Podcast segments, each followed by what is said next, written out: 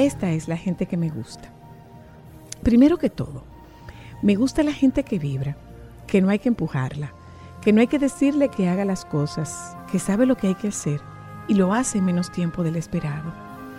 Me gusta la gente con capacidad para medir las consecuencias de sus acciones, la que no deja las soluciones al azar. Me gusta la gente estricta con su gente y consigo misma, que no pierde de vista que somos humanos y que podemos equivocarnos. Me gusta la gente que piensa que el trabajo en equipo, entre amigos, produce más que los caóticos esfuerzos individuales. Me gusta la gente que sabe la importancia de la alegría. Me gusta la gente sincera y franca, capaz de oponerse con argumentos serenos y razonados a las decisiones de su jefe. Me gusta la gente de criterio, la que no traga entero, la que no se avergüenza de reconocer que no sabe algo o que se equivocó, y la que al aceptar sus errores se esfuerza genuinamente por no volver a cometerlos. Me gusta la gente capaz de criticarme constructivamente y de frente. A estos los llamo mis amigos. Me gusta la gente fiel y persistente, que no desfallece cuando de alcanzar objetivos e ideales se trata. Me gusta la gente de garra, que entiende los obstáculos como un reto. Me gusta la gente que trabaja por resultados. Con gente como esta, me comprometo a lo que sea, así no reciba retribución económica alguna. Con haber tenido esa gente a mi lado, me doy por recompensada.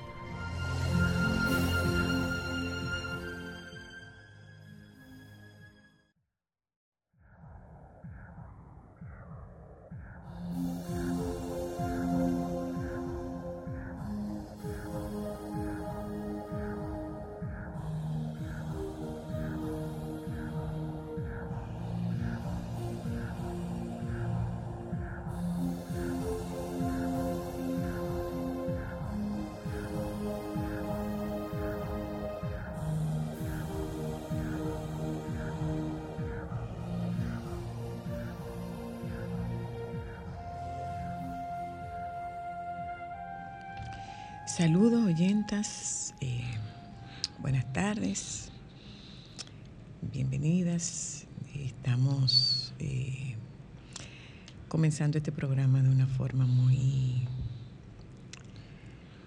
de una forma muy inusual, una forma muy inusual. Y es que en este momento la tristeza arroba, la tristeza, la, el desconcierto, la, la incertidumbre, el shock, eh, póngale usted el nombre que usted quiera ponerle. Llegó a casa de una amiga muy, muy, muy, muy, muy, muy querida la queridísima Yolanda Martínez hoy se encuentra con la desgarradora noticia de que su hija Adela falleció eh, anoche. Dice este post de, de, Yolanda. Anoche mientras dormía, nuestra amada Adela partió con el Señor. Llenos de tristeza nos disponemos a despedir sus restos, pero con gratitud en el corazón damos glorias y gracias a Dios por su vida. 23 años llenos de amor, risas, rarezas, inteligencia y un corazón inmenso para dar y para darse. Su muerte nos enluta para la celebración de su, pero la celebración de su recuerdo permanece para siempre. El amor nunca deja de ser. Hasta siempre, princesa. Oportunamente informaremos de las honras fúnebres. La verdad es que hay noticias que, que tú no quisieras tener que compartir nunca. Hay noticias que tú no quisieras tener que leer nunca. Hay dolores que tú no quisieras que toquen las cercanías de, personas de tu intimidad.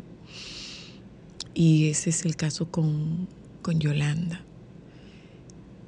En el día de hoy eh, es una noticia que ha corrido como pólvora y entre, entre el asombro, la, la negación, el impacto, el dolor, la, el, desconcierto, tú no sabes cómo comenzar a cumplir con, con tu obligación. Y este es uno de esos días. Este es uno de estos días. Yolanda querida, nada, absolutamente nada hay que pueda poner consuelo en el dolor que tú estás enfrentando y que están enfrentando ustedes como familia. Héctor, René, nada hay que se pueda decir que te ayude o que te acompañe en un momento de tan, tan, tan, tan, tan desgarrador dolor. Eso que pides Bendito sea Dios que eres una mujer de Dios y en esos caminos encontrarás alguna energía para poder seguir. No se supone que los padres despidamos a los hijos. Esa no es la ley de vida. Solo que a veces la vida tiene sus propias leyes. Y esta es una de esas veces. ¿Cuánto dolor debe tener tu corazón, Yolanda? ¿Cuánto dolor debe tener tu corazón? Con el mayor respeto, con el mayor respeto, nuestra solidaridad está contigo que descanse en paz. Tu Adela.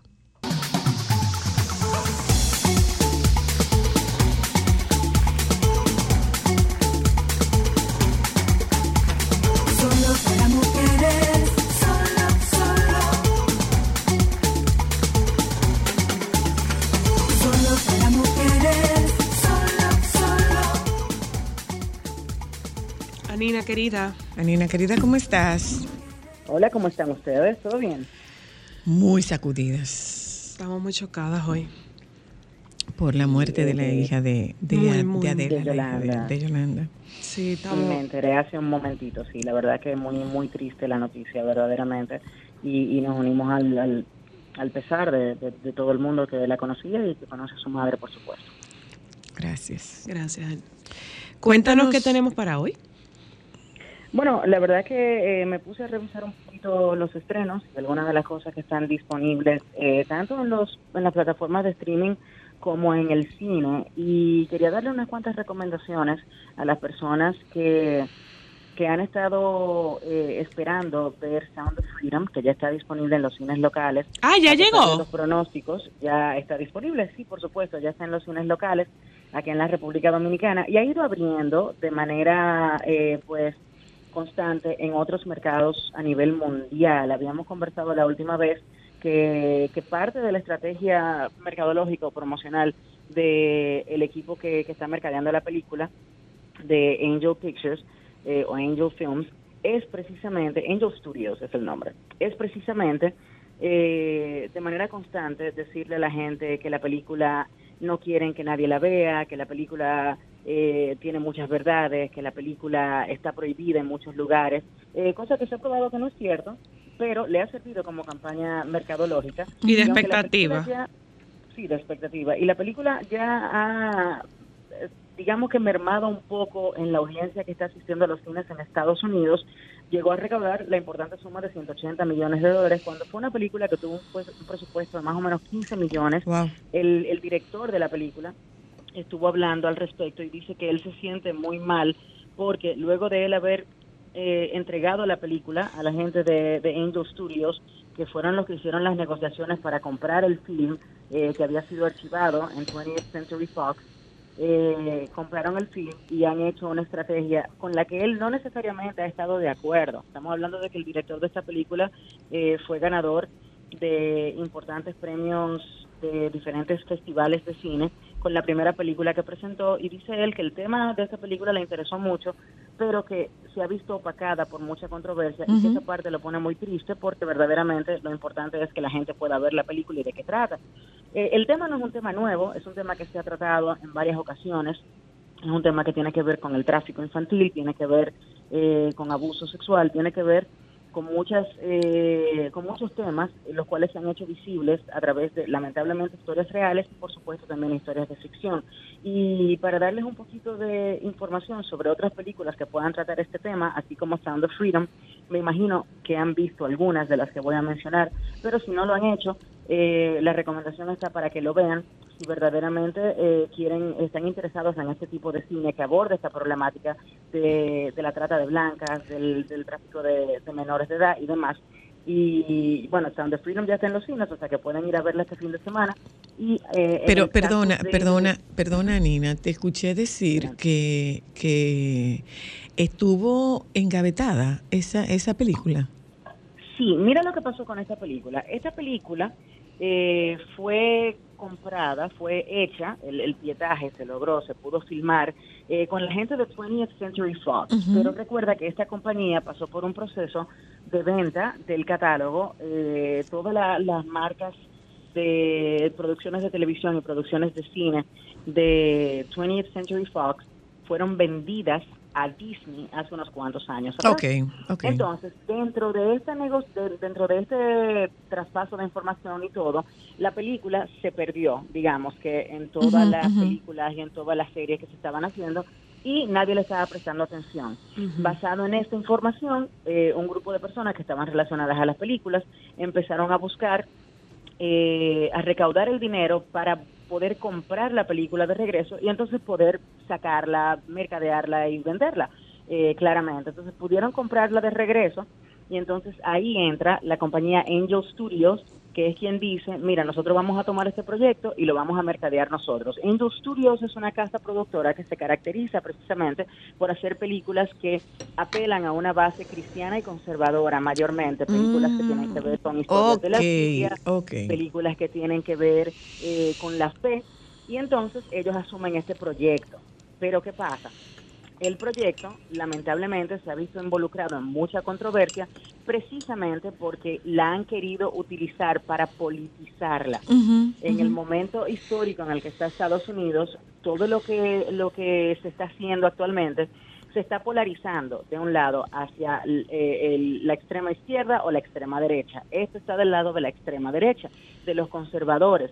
Y parte de la estrategia ha sido precisamente decir, este es un tema del que nadie quiere hablar, esto lo han atado a- al grupo QAnon, que siempre ha dicho específicamente que hay un grupo de de pederastras y pedófilos, que es un tema más comúnmente usado en Hollywood y parte de la élite y grupos específicos de personas, Jeffrey Epstein, pero todos estos reclamos que ellos han hecho se les han ido cayendo poco a poco, que si Mel Gibson fue quien hizo la película, no fue Mel Gibson, que si esto está, eh, que aquí sale Jeffrey Epstein, eso tampoco sale. En lo que sí se basa es en la historia de un ex agente del FBI que decide por cuenta propia, como una especie de, digamos que, que cazapersonas, un superhéroe, sale a desmantelar eh, estas redes que se encargan de, eh, de hacer tráfico infantil. Eh, de hecho, nos enteramos hace unos cuantos días atrás que este señor vino a República Dominicana también. Creo que está aquí. desmanteló. Creo que está aquí. No, no, no. Sí, sí, Pero sí, digo sí. yo hace años. No, no, no, ahora, ahora, ahora. No, yo sé que él está aquí ahora. Ah, por la- propo- por el porque lo escuché, lo escuché esta mañana en el mañanero que estaba, que estaba eh, el hombre de Baitoa. Eh, Mm. Sí, Manny, Manny, Manny. sí, sí, estaba Manny, Manny, estaba sí. Manny Pérez. Y, y, y la persona en la que está inspirada la película también anda eh, por acá en el país. El asunto es que, según nos enteramos, él había venido a República Dominicana anteriormente a desmantelar una red de tráfico. En. Sosúa. Exactamente. Eh, y, y, bueno, llegaron los reportes, pero el punto es este, que él es como una especie de, eh, de vigilante, de casa... Recompensa. eh, rec- no diría recompensas, porque no quiero, tú sabes... No, no, no, pero es, es como es como la figura, Lo- es como la Lo hace figura. de el- manera, exacto, lo hace de manera independiente.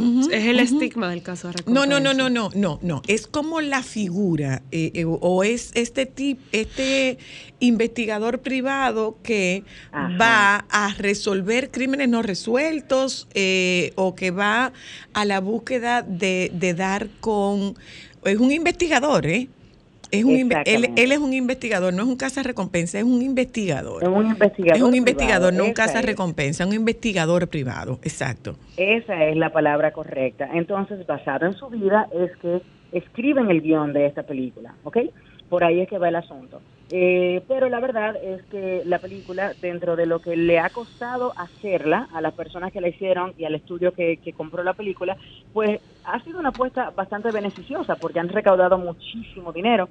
Eh, y ahora está abriendo en otros mercados y estoy segura que la recaudación va a ser aún mayor. Eh, pero sí, la verdad es que lo, lo principal de rescatar de toda esta historia es que verdaderamente es un tema eh, que ha azotado nuestras sociedades durante años y es importante prestarle atención, sobre todo para uno tratar de entender un poco los signos que puede ver para no dejar, eh, digamos que vulnerable a, a nuestros hijos, ¿verdad? Yo creo que eso es lo más importante que podemos rescatar. Pero ya basado en la temática y en temas similares, eh, unas cuantas recomendaciones que les puedo dar son las siguientes películas. Perdona, otra, perdona, la, inter- per- perdona la, nueva interrupción.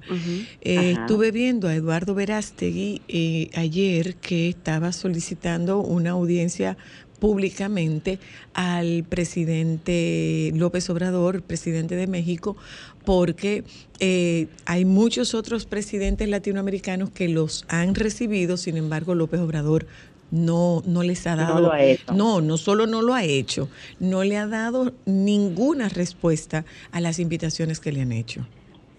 Oh, wow. Bueno, eh, eso eh, es lo que te digo. Es un, un problema que tiene que ver con mayormente con la posición que tenga cada gobierno alrededor de estos temas. Debe ser de preocupación para absolutamente todos los gobiernos en todas partes del mundo. Claro. Porque la verdad es que es algo que ocurre todos los días eh, bajo las narices de, de, de los estados y de los eh, programas o, las entidades que están allí para cuidarnos.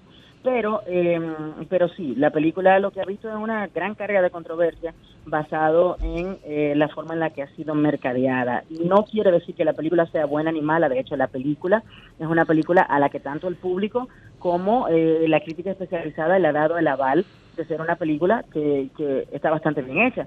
Eh, pero eh, pero la controversia no le ha ayudado y se ha visto lamentablemente o le ha, de una o le ha ayudado mercadológicamente.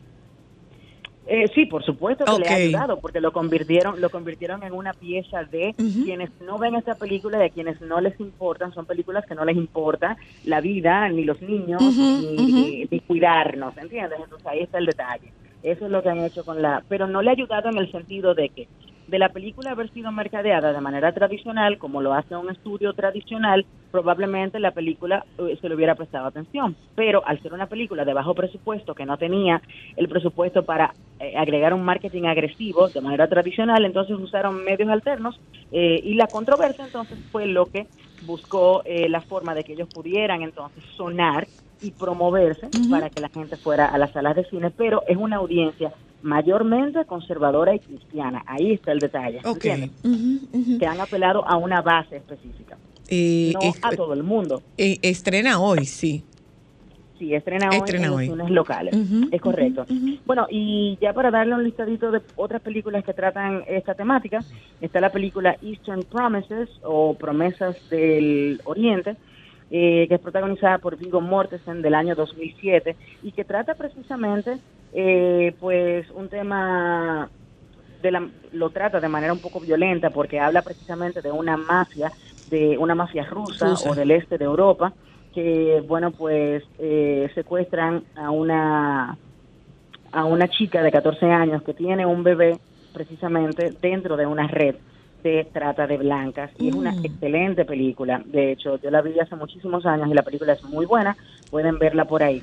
Otra que trata este tema es Taken del año 2008, que fue la primera Taken que vimos, protagonizada por Liam Neeson, donde él es un ex agente de la CIA y su hija es quien desaparece en París y es entonces eh, supuestamente secuestrada para trabajar para una red de tráfico infantil y eh, de Albania y él tiene que salir entonces a buscar a su hija porque él entiende que solamente tiene 96 horas para poder rescatarla antes de que se pierda en las redes de la trata de blancas. Y por supuesto, la película que trata este tema del abuso eh, infantil y del abuso sexual, la más eh, importante, yo creo, porque ganó hasta premio Oscar, fue Spotlight, que se enfoca precisamente en los abusos a menores de edad en la arquidiócesis de Boston. Eh, es una Ah, película sí. del año 2015, Ujú. protagonizada por, eh, ahí está Mark Ruffalo, está también, eh, ay Dios mío, ¿cómo es que se llama este señor? Ay, está también ah, er, Michael Keaton. Que Ay, Batman. él me encanta. por- es El mejor Batman para mí del mundo. Claro que sí, está también eh, Rachel McAdams protagonizando esta película del año 2015. Así que La, de la primera que mencionaste, ¿cuál fue, eh, eh, Anina? Eh, la de la chica de Eastern 14 Promises. años, ¿cómo se llama? Eastern Promises. Ok, Eastern, Promesas. que yo en, en español no recuerdo el nombre, pero no es Promesas del Oriente, eh, pero es protagonizada por Viggo Mortensen y dirigida por David Cronenberg. Lo importante de rescatar de ahí es que probablemente se encuentre con una película que es un poco más eh, violenta, porque precisamente como es una persona que está involucrada en la mafia, pues se ven situaciones en las que obviamente las mafias funcionan de manera Pues mira, se llama, pros- prom- se llama así mismo, eh, Anina, Promesas del Este. Ah, mira, del este, ya, no del oriente, gracias, del este. Promesas del este. Esa es, y es muy buena película.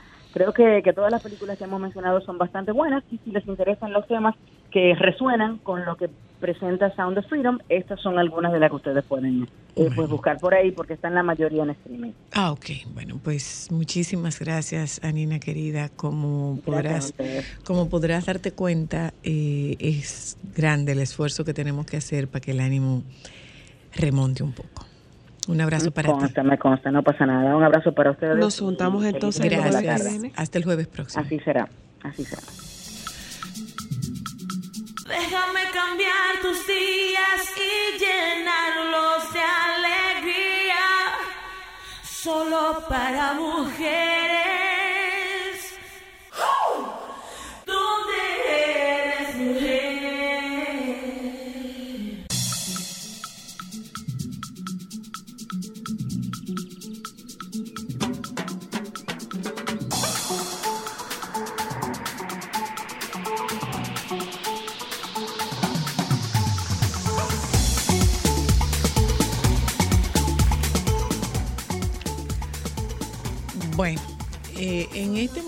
Como ustedes comprenderán, la programación, la producción de nuestro programa eh, en el día de hoy, evidentemente que se, se modifica.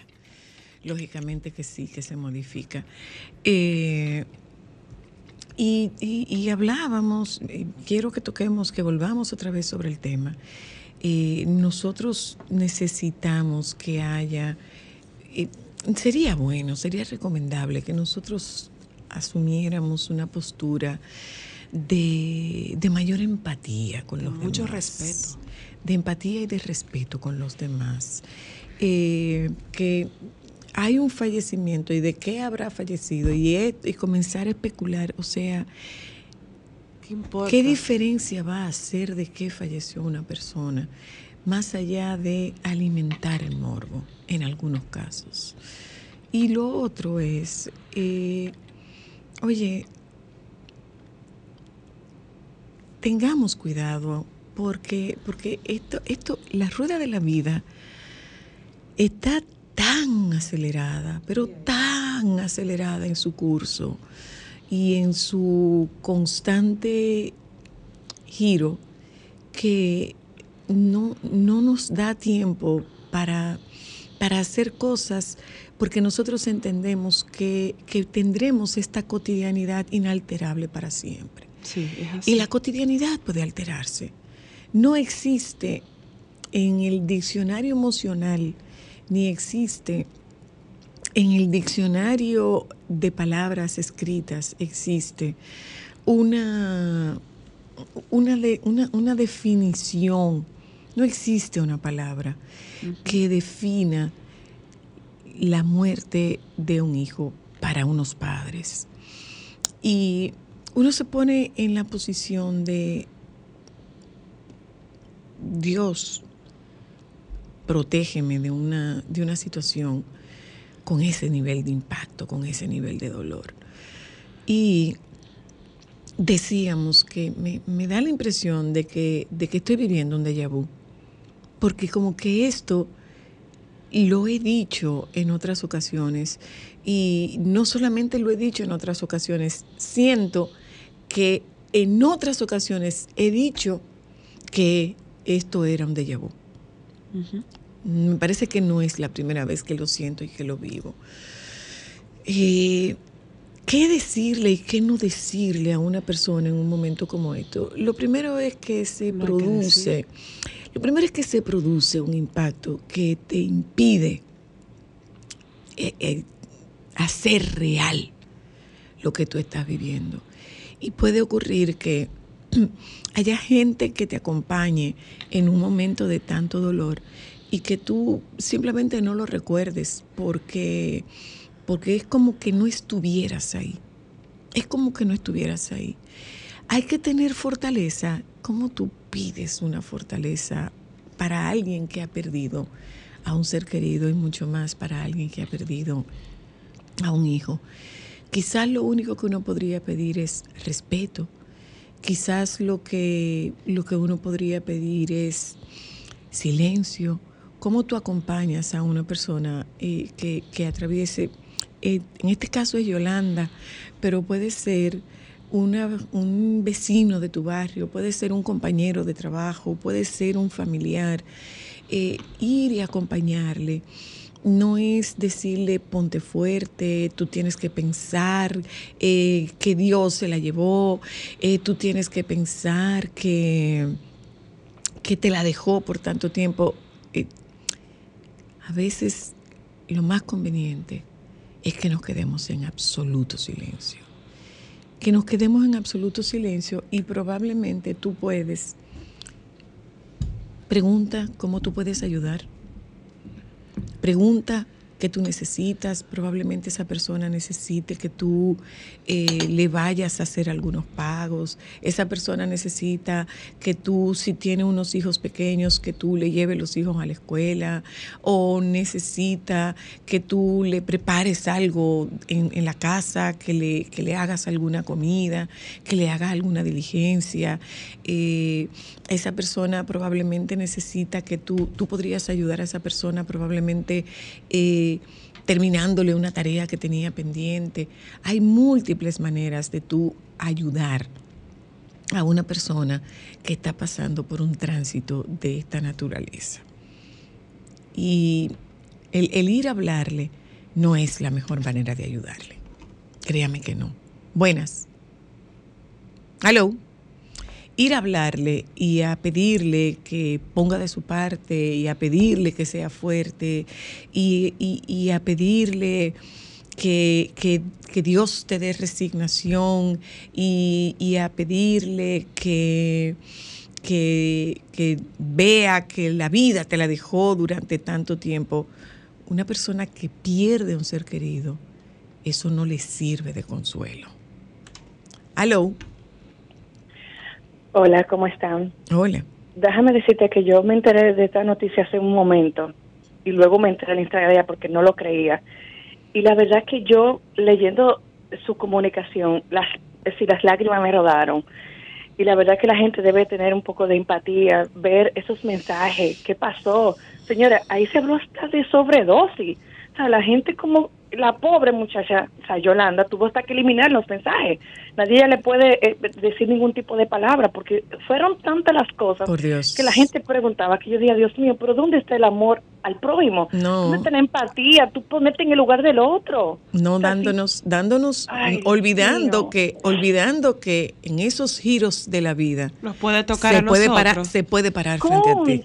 Dios mío, Dios, nada, todo mi amor y, y mi fortaleza a esa persona, que la verdad que me pongo en su lugar yo como madre y la verdad que yo no sé qué haría en ese momento, honestamente, que es lo que la gente debe de pensar en este momento, lo que le está pasando. Y eso que usted dice, eh, eh, la verdad que eh, es bueno, porque a veces no sabemos cómo cómo podemos eh, decirle y lo mejor es darle como su espacio y luego luego abordarle. Si acaso, Nada. si tú eres una de estas personas de su intimidad, ¿cómo te ayudo? Pero, pero no refiriéndonos al tema particular, Yolanda, al tema de un, de un vecino, de una familia, de una amiga, ¿cómo te ayudo? A veces toda la ayuda que una persona necesita es tener a una persona segura cerca de sí sin hablarle. A veces eso ayuda. Gracias. Hola, aló, Sí, buenas tardes. dígame. Eh, soy la bueno, soy un oyente. eh, estoy siempre con ustedes en el programa. Eh, quizá esta tarde hubiese querido no estarlo eh, por lo mucho que, que me impacta ese tipo de noticias. Eh, pero te puedo decir que la única forma que tenemos los padres que perdemos a un hijo es estar cerca de Dios. Esa es Yo- una de las formas, más no es la única. Bueno, pero pero el- lo que te puedo decir es que, bueno, en el 2003 yo perdí a Ariel, que se fue para la universidad eh, INTEC, nunca se había enfermado de nada, y me llaman a las ocho y media que Ariel había convulsionado, nunca en su vida convulsionó, y bueno, murió. Dígame usted, dígame usted. Y hace, hace 23 años yo no me he podido curar. No, es que oigamos una cosa, señor. El duelo no cura. Usted oye, el duelo no cura. Bueno, Su fe, ¿eh? su fe puede ayudarlo a sostenerse. Su fe puede ayudarlo a sostenerse. Yo hablo desde un Dios de amor. Y es un Dios de, es un Dios de amor que incluso, e incluso, perdona tu ira. Pero lo que te quiero decir, soy la... eh, El- yo le digo, le- se lo digo porque eh, eh, hay un conflicto en quienes pierden a un ser querido y, y- y ese conflicto es yo, yo tengo rabia porque Dios me lo quitó Claro, y yo claro, digo, claro. es, es un Dios de amor y ese Dios de amor entiende el dolor de tu alma que se expresa a través del enojo y lo entiende Pero- y así lo perdona.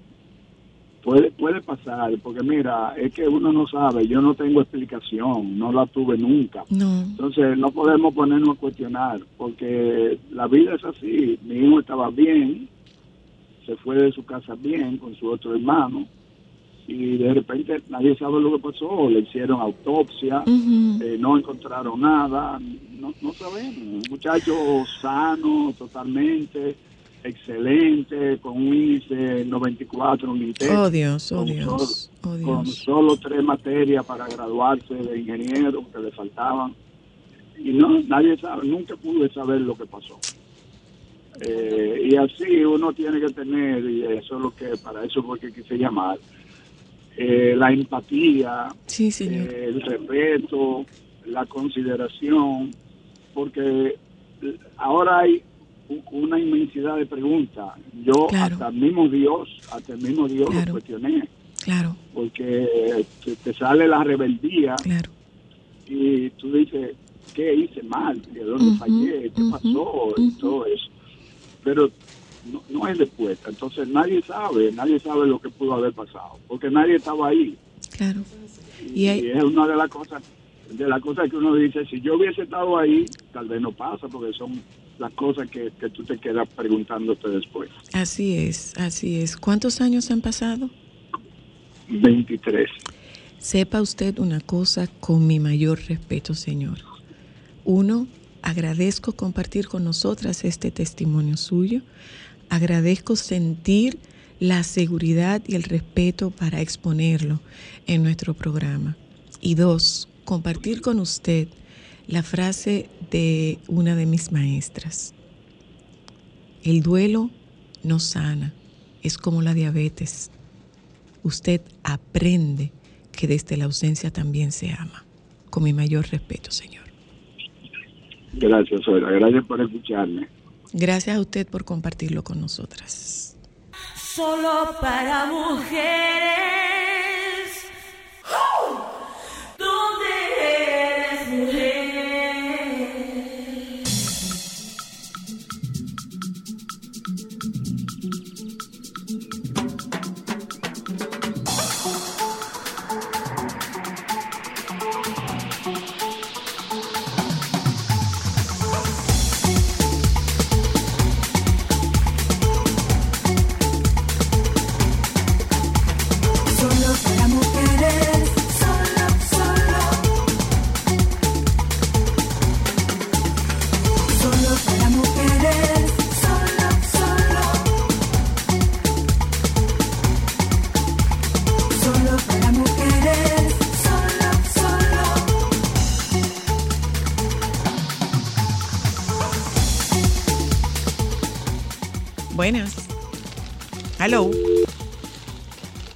Buenas. Hola, Le escucho.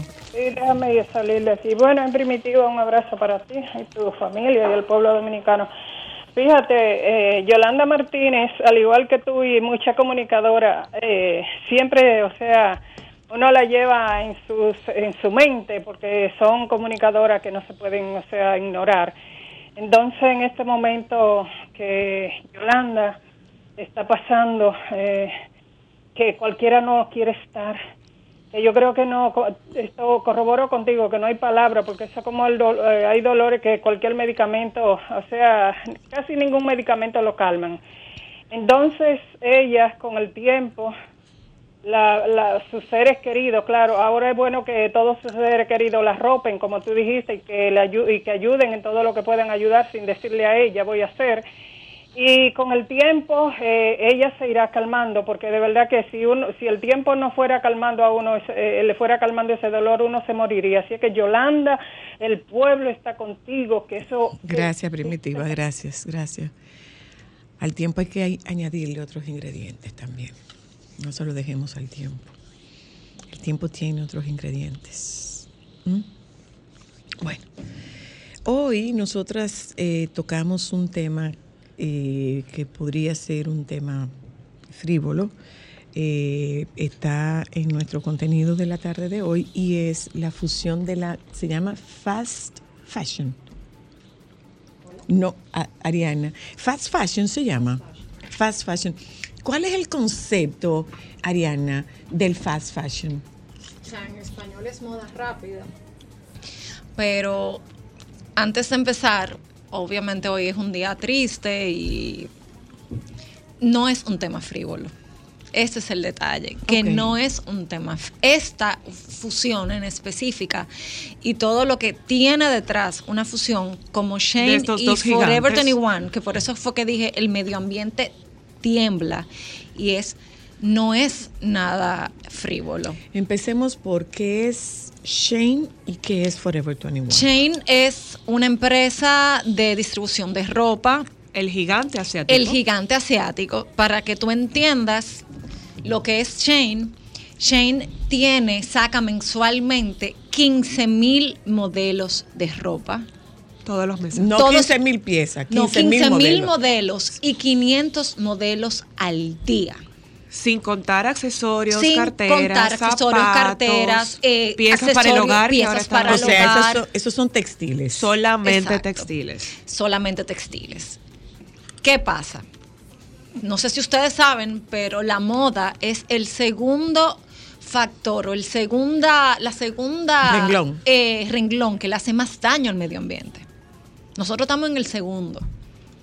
Y eh, sitios como Shane hacen que estos le hacen muchísimo más daño. ¿De qué manera? ¿De qué manera? De la producción de ropa, el algodón, los tintes de, de las piezas, todos los químicos que se utilizan para hacer piezas. El uso de la energía y el eléctrica. ex, pero el mayor es el uso de, las, De los textiles. de los textiles, el tinte, todo esto va a las aguas. Y va a, a contaminar, los ríos donde se va.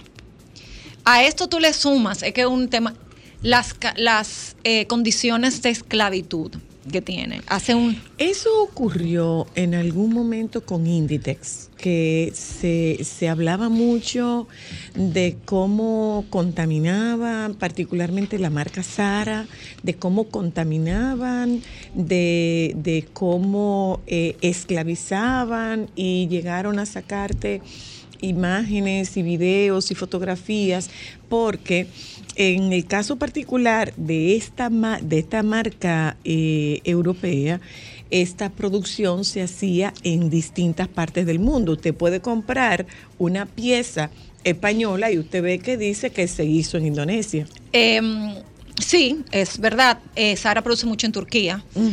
Pero, ¿qué pasa? En el 2013 hubo una explosión en el edificio Rana, en eh, Rana Plaza, en Bangladesh. Ahí murieron mil, lo tengo aquí, 1.134 personas. ¿Qué? En esa explosión.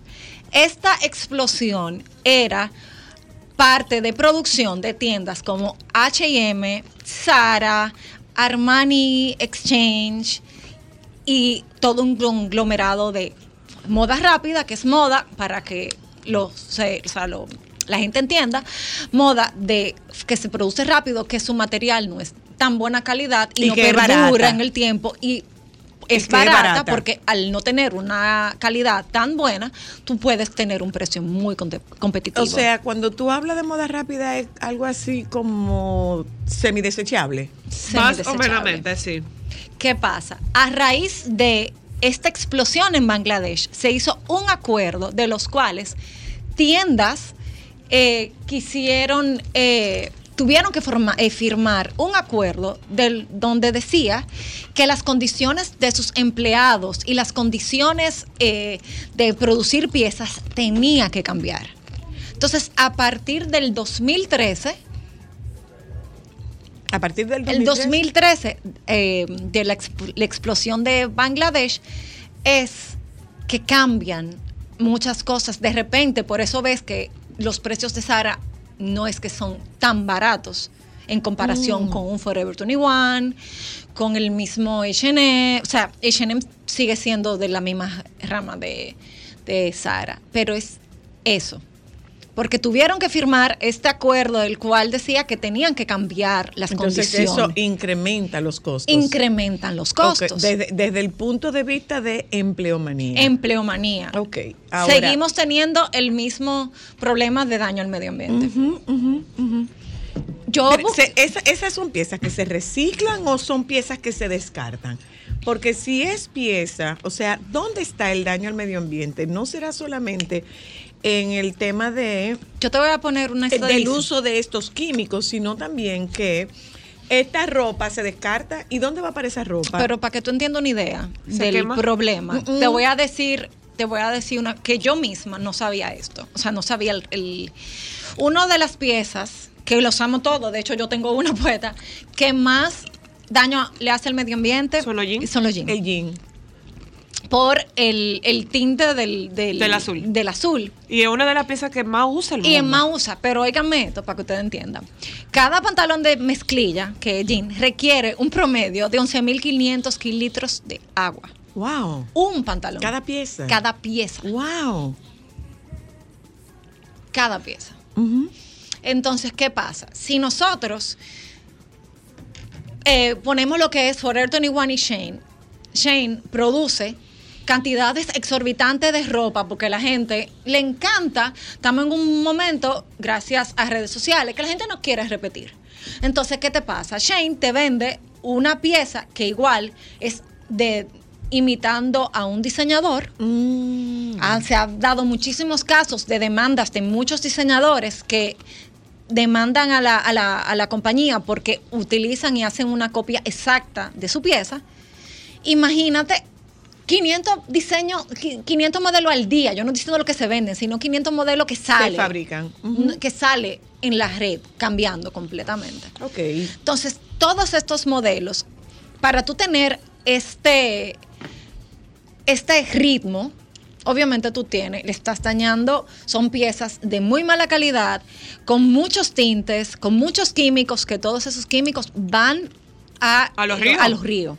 Cuando tú lavas esa ropa, no solamente de la parte de producción, corrígeme, eh, Ariana, Tú ahí, ves la sino cuando tú lavas, sale. sino cuando tú lavas en la casa. Sí. Entonces, para agregarle, adicional, la cereza del pastel de, de este, sobre todo de Shein, ellos están valiendo en el uso de influencers para que constantemente estén promoviendo todos los cambios de ropa y están generando una cultura de consumo peor que la que había antes por lo acelerado de la cantidad de Tienen- información y tendencias. Tienen, o sea, tienen aproximadamente como hashtag en TikTok como 5 millones de hashtag, en Instagram como 3 millones. O sea, entonces ellos se valen de todas es- esta, todas las personas que siguen. Esta moda me encanta y chulísimo y la gente quiere pertenecer, pero lo triste es que tú te vas a desiertos, tú te vas a vertederos, tú ves miles y miles de piezas de ropa hasta con las Descartadas. etiquetas, descartadas hasta con las etiquetas. Sin Cuando con- hay tanta gente necesitada de vestirse. no, y cuanto, sin ver obviamente tanta gente necesitada de vestirse, eso es lo primordial, sino todo lo que hay detrás. Condiciones de explotación infantil, condi- con- condiciones Explotación de laboral. laboral casi como esclavitud. O sea, estamos hablando de que esas personas Tienen- trabajan 18 y 20 horas corridas tienen un solo día libre al mes. al mes. Wow. Trabajan de lunes a lunes 18 horas corridas y sus y sus eh, su descanso no es como nosotros que tenemos hora, hora y media de almuerzo, No. son como 20 minutos, 15 minutos. Y si Ahora- dañan una pieza, tienen que pagar como cinco veces Ahora, lo que una, cuesta una, la una pieza. pregunta, eh, eh, Ariana.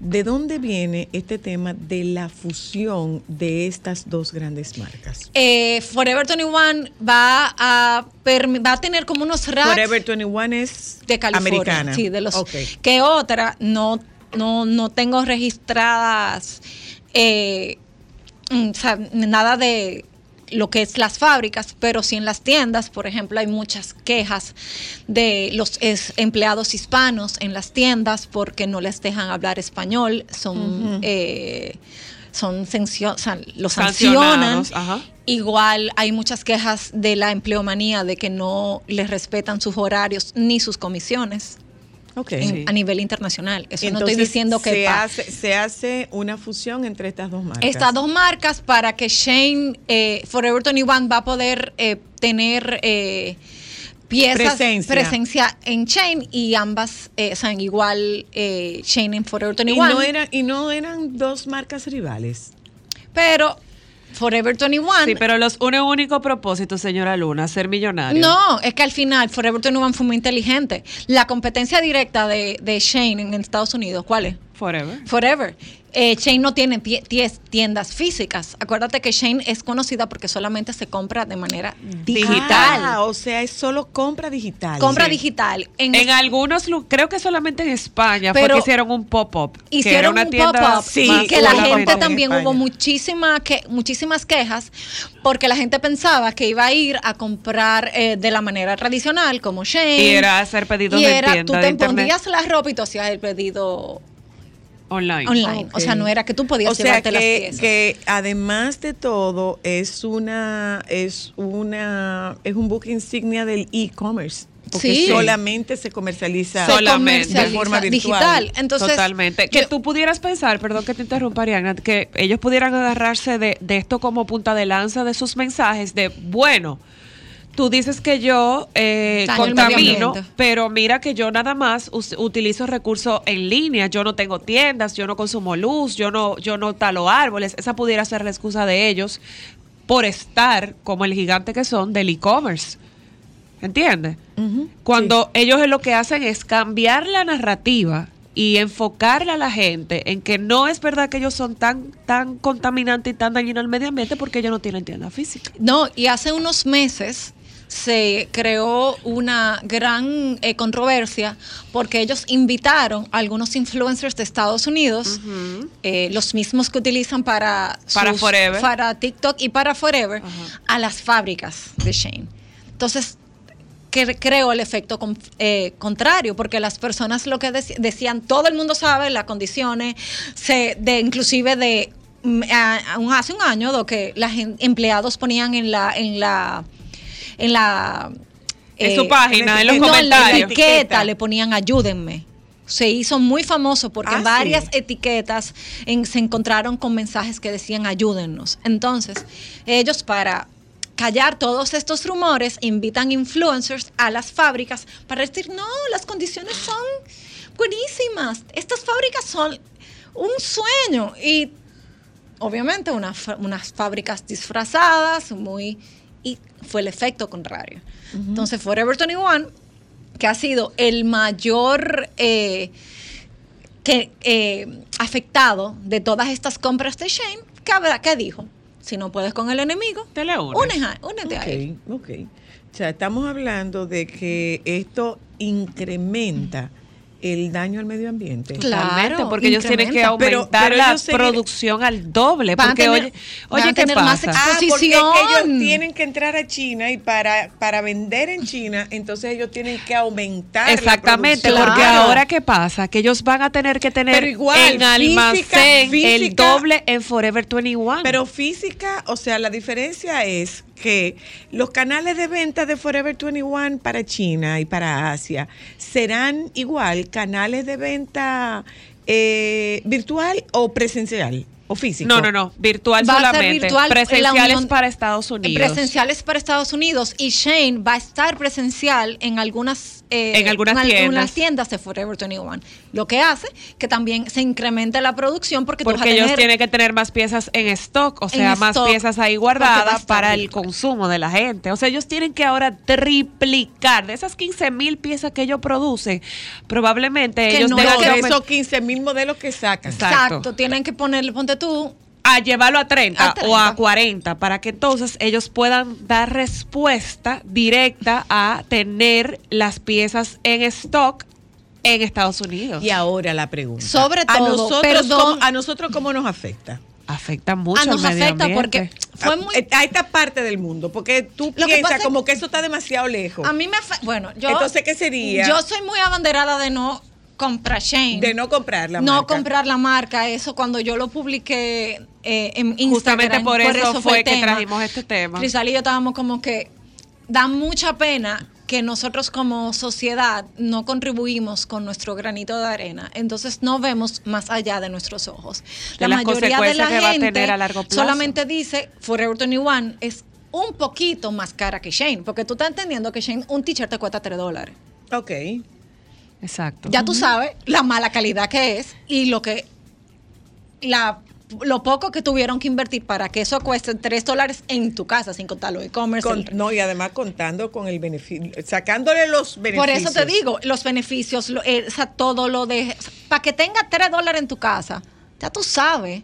Totalmente, porque Lo hay- que- ellos... Eso es una pieza de 75 pesos. De Exacto. 75 Y lo que llevó a hacerla. Entonces, Y bien cubierto está, perdón, Ariagna, porque todo, por ejemplo, lo que pasó con el Mundial, de la, la cantidad de personas fallecidas construyendo los estadios y eso, es lo mismo. exacto. Solo que está cubierto, obviamente, porque hay intereses a nivel gubernamental y de país de que no se sepa los niveles de esclavitud a lo que esta y no, y, también esclavitud infantil. Sobre todo infantil. O sea, ya. entonces, me- a, nivel de nosotros, que es lo que te decía, nos afecta porque puede ser obviamente que los precios suban un poco. Eh, entonces aquí se pide mucho en Shane. Es increíble en la cultura que tenemos de pedir en Shane. Para que tú entiendas, y no quiero jamás ser despectiva, la señora que trabaja, que nos ayuda, mi asistente de la casa, pide en Shane. Porque tiene mucho no, más es, un- acceso. no es una marca accesible. Es una marca, Es una accesible, pero accesible. obviamente la gente no ve más allá de sus ojos. No ve que cuando tú estás comprando esa cantidad de piezas, de las cuales son desechables por la mala calidad, que te la vas a poner una o Una dos o dos veces, veces. y ya va a estar mal. Mala. Estar en, en muy malas condiciones. La gente no ve más allá de tus ojos. Tú veías los comentarios Lo que y era todo el mundo como, ay, nos, ahora sí, ahora sí fue, ahora comprar caro, se me acabó mi- mis pintas nuevas. Pero, acabó- pero para que usted entienda, señora Lula, esos pantalones, esos litros de agua que dice Ariadna, son, en el caso de la mezclilla, son para fabricarlos. Pero nosotros estamos aportando con el lavado de esas piezas a deteriorar el agua de nuestro país. Eso es lo que pasa. Porque como esa- esas piezas viajan, esas piezas dejan una huella en el medio ambiente. Nada, más hay que ver cuando tú la no, y no solamente con esto. Con todo. Porque estamos hablando de los jeans. El poliéster hace muchísimo daño al medio ambiente.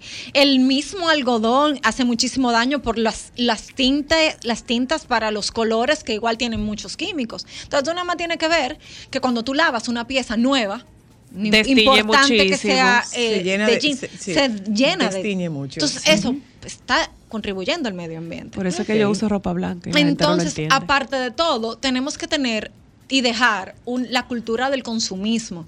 Tenemos que dejar de pensar que la moda, la ropa es desechable, que solamente no podemos usar una ropa una sola vez. Lo Ay, que pasa y es ya- que eso no es eso no es para nuestra sociedad. O sea, los gringos son los que usan la cosa y la To- descartan. sí. Pero aquí, o pero sea, aquí tú te no. oyes en Estados Unidos, Hola. gente como dice, yo no repito ropa. Buenas. Pero Hola. también. Hola. Hola. Dígame, dígame. Eh, útiles escolares para ver si para los niños míos que, que me regale, por favor. No tengo tenemos, útiles escolares, señor. señor. No nos ha traído Usted nada. me llamó ayer y se lo dije. ¿eh? Usted me llamó ayer y le dije que No no, nos trajeron tenemos nada. Pendiente, téngame pendiente. Pero que no tengo señor, no nos útiles van a traer no nos útiles van a escolares, llegar. no nos han traído si nada. nos llegaran, Se tenga por seguro que yo los hubiera regalado. Claro, no nos ha llegado nada. Hola, hello. Hola, soy la. ¿Cómo tú Buenas. estás? Cuéntanos. Bien, gracias a Dios. Cuéntanos, cuéntanos. Estamos bien, escuchando lo que estaba hablando la joven del tema del consumismo extremo de las redes sociales. La mayoría de personas, ya hombres y mujeres, no quieren ponerse la ropa de veces. Y también acongojado por la muerte de la hija de Jonathan. Es así. Un abrazo para Un ti. abrazo. Gracias, gracias. Pero para que nosotros entendamos, señora Luna. Vamos a entender cuando vengamos a publicidad. Ok. Solo para mujeres. Solo, solo. Déjame cambiar tus días Solo para mujeres.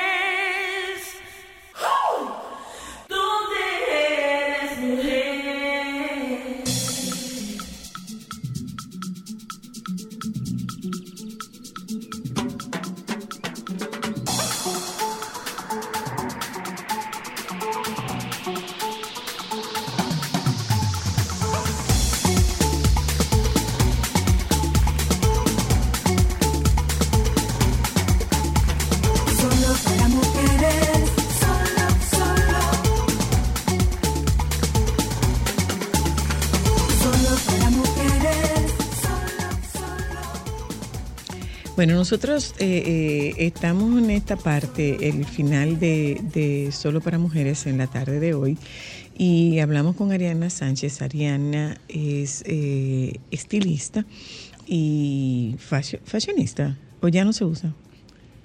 Yo creo que estilista le queda más chulo. Sí, Ama- estilista de amante de, la moda. Ya, Estilista ya de no se dice fashionista. Bueno, porque lo que pasa es que fashionista es una persona que le gusta la moda, pero no necesariamente una persona Se que dedica vive a o crear. se dedica a Ok. crear moda. ¿Y, y se vive del estilismo de moda. Bueno, hay Sí, muchas hay vertientes. sí, Todo depende. Todo depende a lo que tú te Pero sí, dediques. se vive, se vive del De- estilismo de, moda. yo De- creo que de vestir ver. gente no. Pero déjame no. ver. sí, de- Ahora mismo- De hacer qué en el estilismo de moda. Yo entiendo, bueno, hay varias, varias vertientes que, de, que son rentables. Rentable. Uno, el estilismo comercial, el estilismo para empresas. Hay muchas empresas que están muy eh, conscientes de lo importante de la imagen para sus empleados. Otra del estilismo eh, profesional. Tú quieres un, tú eres una persona que quieres eh, vestirte para una ocasión especial, eres un eso también, o quieres optimizar tu closet, porque ya que estamos hablando de esto, una de las cosas que hace un- una persona que sabe de moda es saber optimizar tus compras y decirte, no, espérate, no compre tanto, porque con esto tú puedes usarlo de esta manera, de esta manera, de esta manera, de esta manera, y te vas a ver diferente y no vas a tener que hacer un- una gran inversión. Y otra, que es a la que principalmente yo me dedico, que es eh, eh, estilismo ya para artistas, comerciales y cine.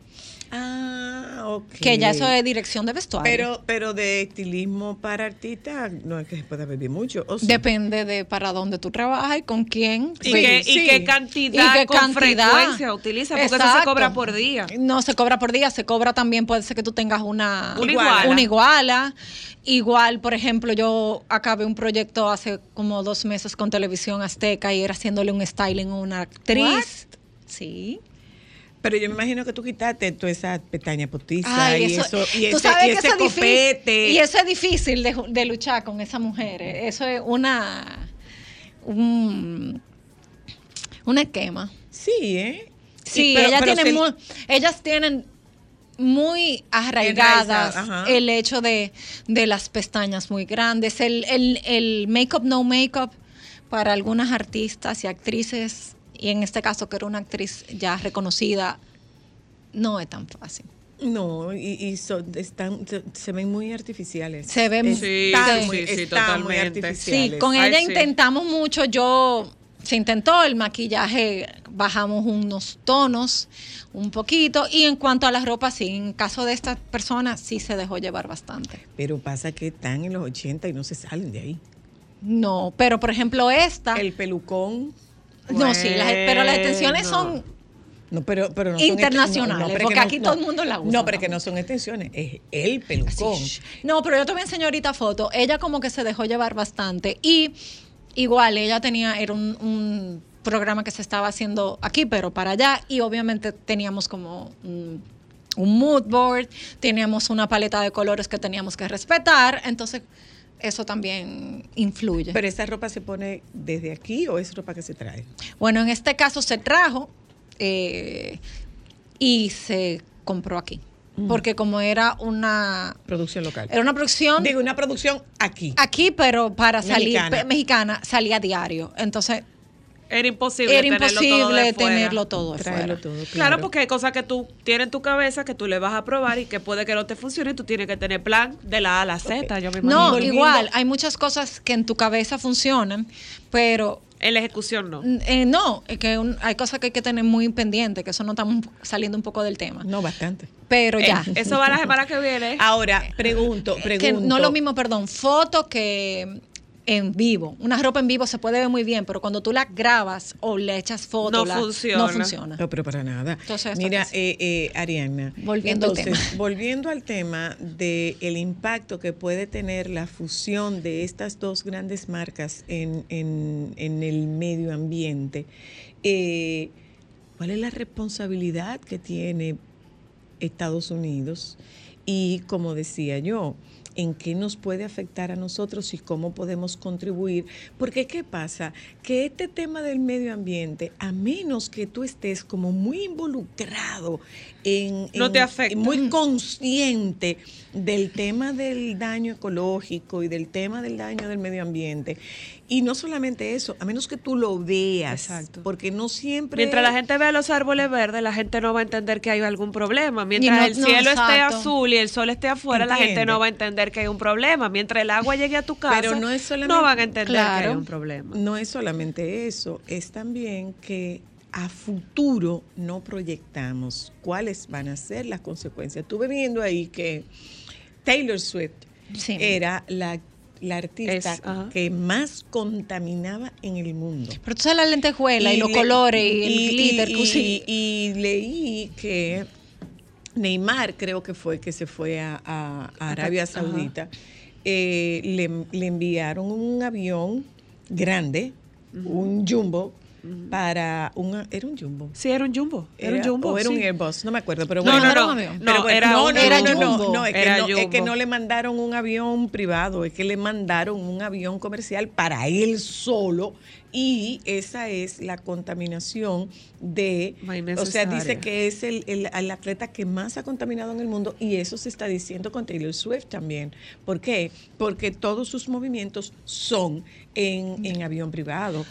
E incluso se llegó a hablar de figuras de mucha dimensión en Estados Unidos que eh, cogían un vuelo de 15 minutos para llegar a un lugar que le quedaba de distancia a una hora manejando. Sí, sí, eso es así. Ellos están todos en un listado bastante grande de cuáles son los que más contaminan. Sí, y Estados Unidos es, eh, es increíble porque tienen Greenpeace, tienen tantas Eh, instituciones y- para el medio ambiente. Hay muchos artistas y muchas personas con voces que sí están a favor Muy de comprometidas muy con comprometidos con el medio ambiente. ¿Cómo contribuimos? ¿Cómo Nosotros contribuimos de la manera más fácil. Número uno, des- No desde el punto de vista de ropa. No comprarla. No comprando, dejando el consumismo, dejando eh, ve- ver un poquito más allá, ver que esa pieza que tú estás gastando, que estás comprando para, ay, porque quiero una pinta hoy, tú te la vas a poner una sola vez.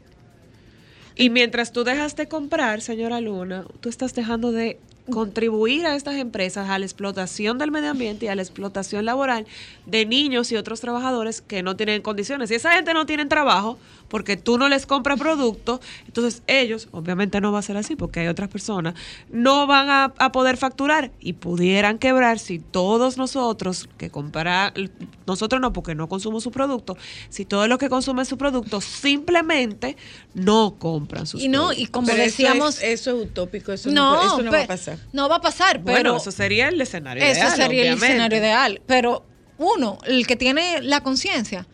Y vamos a verlo desde el punto de vista también. Si usted no quiere, no piense en el medio ambiente, piensa en su bolsillo. Piense que usted se va a poner esa pieza una sola vez, va a gastar un dinero, va a, a- a estar acumulando cosas en su casa, de la cual después no va a tener, la va a tener arriba del moño. Entonces, saque eso, aprenda a usar moda sostenible. Ahora hay muchas corrientes, muchas marcas, muchas tiendas que se puede comprar ropa de segunda mano.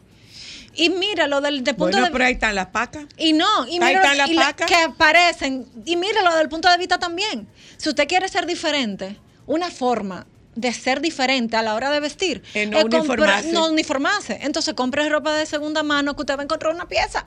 Pero incluso, ya para cerrar, señora Luna, ustedes pueden entrar en, a gigantes como Amazon, que tiene secciones de ropa preusada, y que, te ellos le dice dicen también ropa y no y también tienen etiquetas que dicen esto esto, son- esto es de ropa reciclada Exacto. esto es, eh, ropa re- o sea de materiales que no dañan Dañan el medio ambiente, Bueno.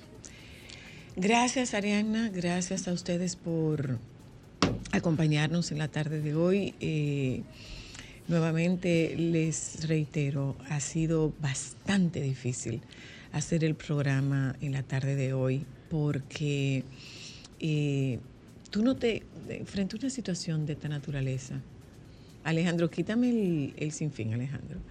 Frente a una, natura- a una situación de esta naturaleza, tú nunca vas a poder ponerte en el lugar de una madre. Tú nunca te vas a poder poner ahí. Tú nunca vas a poder decirle a una mamá, yo te entiendo. Nunca vas a poder decirle, yo te entiendo. Porque para poder entenderlo, habría que vivirlo. Desde nuestro programa y desde, desde, desde mi corazón, Yolanda, desde mi corazón, mis respetos, mi solidaridad contigo y, ¿por qué no? El deseo de que pudiera acompañarte a compartir el dolor que tienes hoy. Adela, que descanses en paz. Nos vemos mañana. Sol 106.5, la más interactiva. Una emisora RCC Miria.